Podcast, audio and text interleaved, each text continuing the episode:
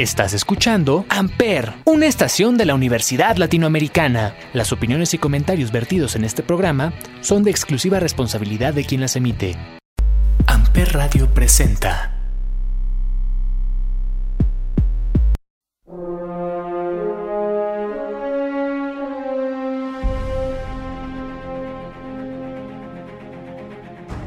Hola, hola, Bienvenidos a un nuevo episodio de la Casa Dunwich. En esta ocasión hablaremos de uno de los misterios que más controversia han causado en los últimos años. Se trata de un manuscrito que no ha podido ser descifrado, el manuscrito Voynich. A lo largo de la historia han ido apareciendo multitud de manuscritos y documentos que han ayudado a los historiadores a reconstruir partes del pasado de la humanidad aunque a veces algunos en lugar de resolver dudas provocan más interrogantes. Este es el caso del manuscrito Voynich, uno de los más extraños documentos de los que se ha tenido constancia hasta el día de hoy. Este documento, por su extrema rareza y lo extraño de su contenido, ha generado muchas preguntas, como qué es el manuscrito, por qué es tan especial, quién lo escribió, cuál es su significado. Hoy explicaré por qué. El manuscrito Voynich es un códice de 240 páginas fabricado en vitela, que es un tipo de pergamino especialmente pulido y está escrito en un idioma que hasta la fecha se desconoce, al igual que su autor. En él aparecen muchas ilustraciones muy extrañas de edificaciones y objetos que parecen tener alguna relación con la astronomía, así como plantas y flores de especies desconocidas. Por lo tanto, no existe documentación de que existen realmente. La primera aparición del documento data del año de 1580, época del reinado del emperador Rodolfo II de Habsburgo, quien era el fanático de las ciencias ocultas. El emperador se lo compró a John Dee, una persona que supuestamente podía comunicarse con los ángeles por medio de piedras, y a Edward Kelly, quien varias veces había sido condenado en Inglaterra por estafas.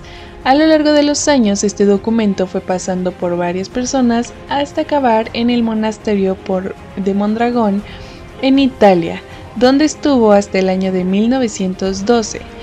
Fue en ese año cuando el código adquirió su denominación actual, gracias al apellido del especialista en libros extraños Wilfrid Voynich, quien lo compró a los monjes para su colección personal. Cuando murió, su viuda lo vendió a una tienda de antigüedades, la cual lo terminó regalando a la biblioteca Voynich de libros raros y manuscritos de la Universidad de Yale donde se encuentra desde entonces y ha sido objeto de estudio de historiadores que han sido incapaces de descifrar ni una palabra del manuscrito. Lo que sí se sabe es que gracias a los estudios de carbono 14 es la antigüedad del texto que data más o menos del siglo XV. Pero bueno, creo que ya les dije suficiente de lo que es este misterioso manuscrito, pero vamos a ver ¿Qué es lo que lo hace un documento tan raro y especial? Bueno, pues este se debe principalmente por motivos y estos son que el primero son las ilustraciones y el segundo y más curioso por su texto. En cuanto a las ilustraciones, los investigadores coinciden que parece haber algunas temáticas que se dividen en seis secciones distintas. Estas secciones se dividen en cosmología, astronomía, biología, farmacología, botánica y un recetario. Es curioso porque en la parte que parece ser destinada a la botánica aparecen diferentes ilustraciones de plantas con sus respectivas anotaciones. Y ustedes dirán, bueno, ¿y eso qué tiene que ver? ¿Qué tiene de especial? Bueno, lo que pasa es que estas especies ahí expuestas son especies que jamás han sido documentadas y parecieran que son de otro mundo. En la parte astronómica por ejemplo, aparecen varios dibujos de soles y plantas, así como simbología zodiacal, acompañados de dibujos de mujeres desnudas en distintas posiciones, algo bastante aleatorio. Pero para mí lo más interesante es una ilustración que se encuentra en páginas desplegables que muestran lo que parece ser un mapa de unas islas desconocidas donde se detallan redes de alcantarillados y tuberías, un castillo y un volcán. Todos estos elementos, ya sea un conjunto o separados, no logran hacer sentido del todo. Pero, y bueno, ¿Qué hay del segundo y más curioso elemento de este códice? Les tengo la respuesta después de escuchar esta gran canción de Stokes.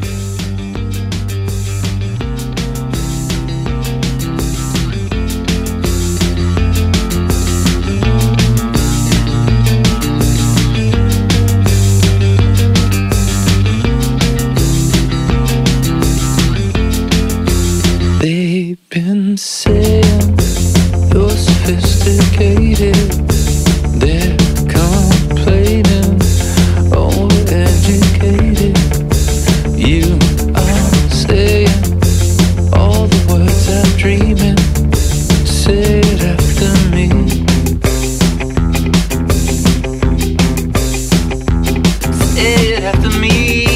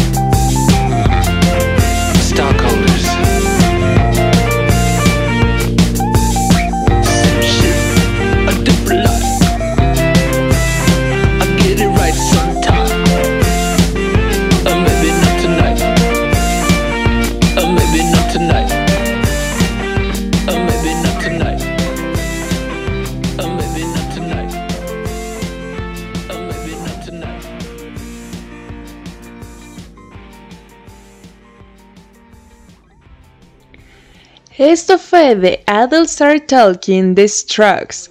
Y ahora sí, regresamos para responder qué hay de especial con el texto del Voynich. Pues les cuento, el idioma que aparece ahí es llamado de forma vulgar Voyniches. Esta escritura se caracteriza por no contar con unos signos de puntuación, cuenta con alrededor de 35.000, llamémoslas palabras distintas, de distintas longitudes.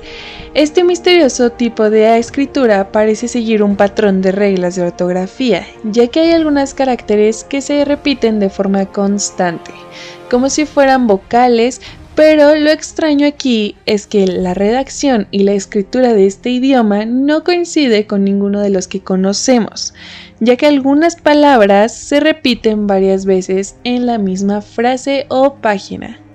Este supuesto idioma se diferencia de los demás porque ninguna de sus palabras cuenta con más de 10 letras. Otra cosa muy interesante acerca de este manuscrito es que cumple con la ley de Sir. Esta ley la cumplen todos los idiomas conocidos actualmente. Esta norma no la cumplen los idiomas inventados como por ejemplo el élfico del Señor de los Anillos o el Dothraki de Game of Thrones, que cumpla con esto y con el principio de la entropía. Solo hace pensar que este texto no es escrito en un idioma inventado y que quienes o quien lo escribió sabía perfectamente lo que hacían además de que el códice cuenta con bastantes fluidez y sin errores aparentes, y sus letras son homogéneas y claras, hacen que este manuscrito asombre a los expertos que lo estudian. Pero, ¿quién escribió el manuscrito Voynich? No hay una teoría en concreto que pueda darnos esta respuesta, ya que ante la imposibilidad de descifrarlo, o al menos por el momento no hay nada certero pero muchas personas han propuesto algunas teorías, como por ejemplo que este códice fue escrito por alguna civilización perdida que deseaba compartir sus conocimientos, hasta ese entonces ocultos, o que fue escrito en código por alguna persona influyente durante el Renacimiento, como Da Vinci o Bacon, para transmitir información secreta a miembros de organizaciones ocultas. Otra de las teorías dice que quien lo escribió poseía un conocimiento muy avanzado y hasta cierto punto peligroso, ya que según dice esta teoría tenían los fundamentos para el desarrollo de la energía nuclear. Pero ciertamente todo esto parece demasiado fantasioso y bueno, una de las teorías que más ha tenido peso durante muchas décadas es aquella que dice que el Voynich es un fraude y que fue elaborado por John Dee, a quien ya mencionamos, para estafar al emperador y ganar una muy buena cantidad de dinero, pero aquí es donde está otra contradicción, ya que la datación de carbono 14 demuestra que este documento fue escrito un siglo antes de estos hechos. Otros más dicen que es un herbario alquímico, o sea que es un herbario ficticio creado por algún alquimista para poder mostrarlo e impresionar a sus clientes, o que es un códice cifrado cuyo código para traducirlo aún no es encontrado, o bien que es un texto escrito con la técnica de la esteganografía, que en griego significa escritura encubierta, donde se escribía un texto que aparentemente no tenía significados, pero que contenía información oculta en detalles muy pequeños, como por ejemplo en las segundas letras de cada palabra. Aunque la más consistente es aquella que dice que el arquitecto italiano Antonio Averilino, alias Filartre, es su autor, quien vivió durante el siglo XV, siglo en el que se escribió el Códice. Él trabajó con la familia Sforza, la familia más influyente de Milán de esta época. Y una de las razones por las que se les vincula es que el castillo que aparece dibujado en el Voynich tiene mucha semejanza con el castillo Sforza que Filartre construyó, así como el sistema de tuberías que también aparece ilustrado. Es muy similar al que este arquitecto construyó para el edificio conocido como el Hospital Maggiore, edificio que también fue para el uso del Sforza. Pero lo más o lo que más da sentido a esto es que Filartre fue un gran aficionado de los códigos, llegando a ocultar cosas como acertijos y anagramas en sus tratados. Se dice que Filartre, al caer de la gracia de los Esforza, hizo este código para revelar sus secretos más íntimos al enemigo, el Imperio Otomano. Puede que la respuesta para descifrar este manuscrito esté en la combinación de varias teorías, pero por el momento el secreto seguirá guardado. ¿Ustedes qué creen? ¿El documento será verdadero o falso? ¿Habrá sido escrito por alguna sociedad secreta o civilización perdida? Ustedes saquen sus propias conclusiones, porque como siempre, ustedes son los que tienen la última palabra. Esto fue La Casa Dunwich por Amper Radio. Mi nombre es Jacqueline Waller y nos escuchamos en la siguiente emisión. Los dejo con una gran canción de Gorillaz on Melancholy Hill. Hasta la próxima.